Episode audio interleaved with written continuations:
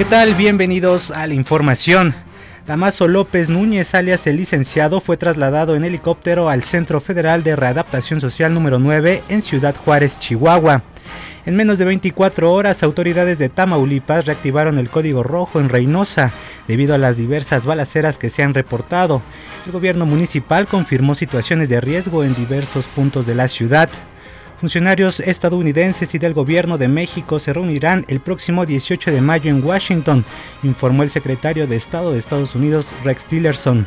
En Venezuela se elevó a 34 el número de personas muertas por las diversas protestas multitudinarias contra el gobierno de Nicolás Maduro. Hasta aquí la información, les saluda Manuel Adauto.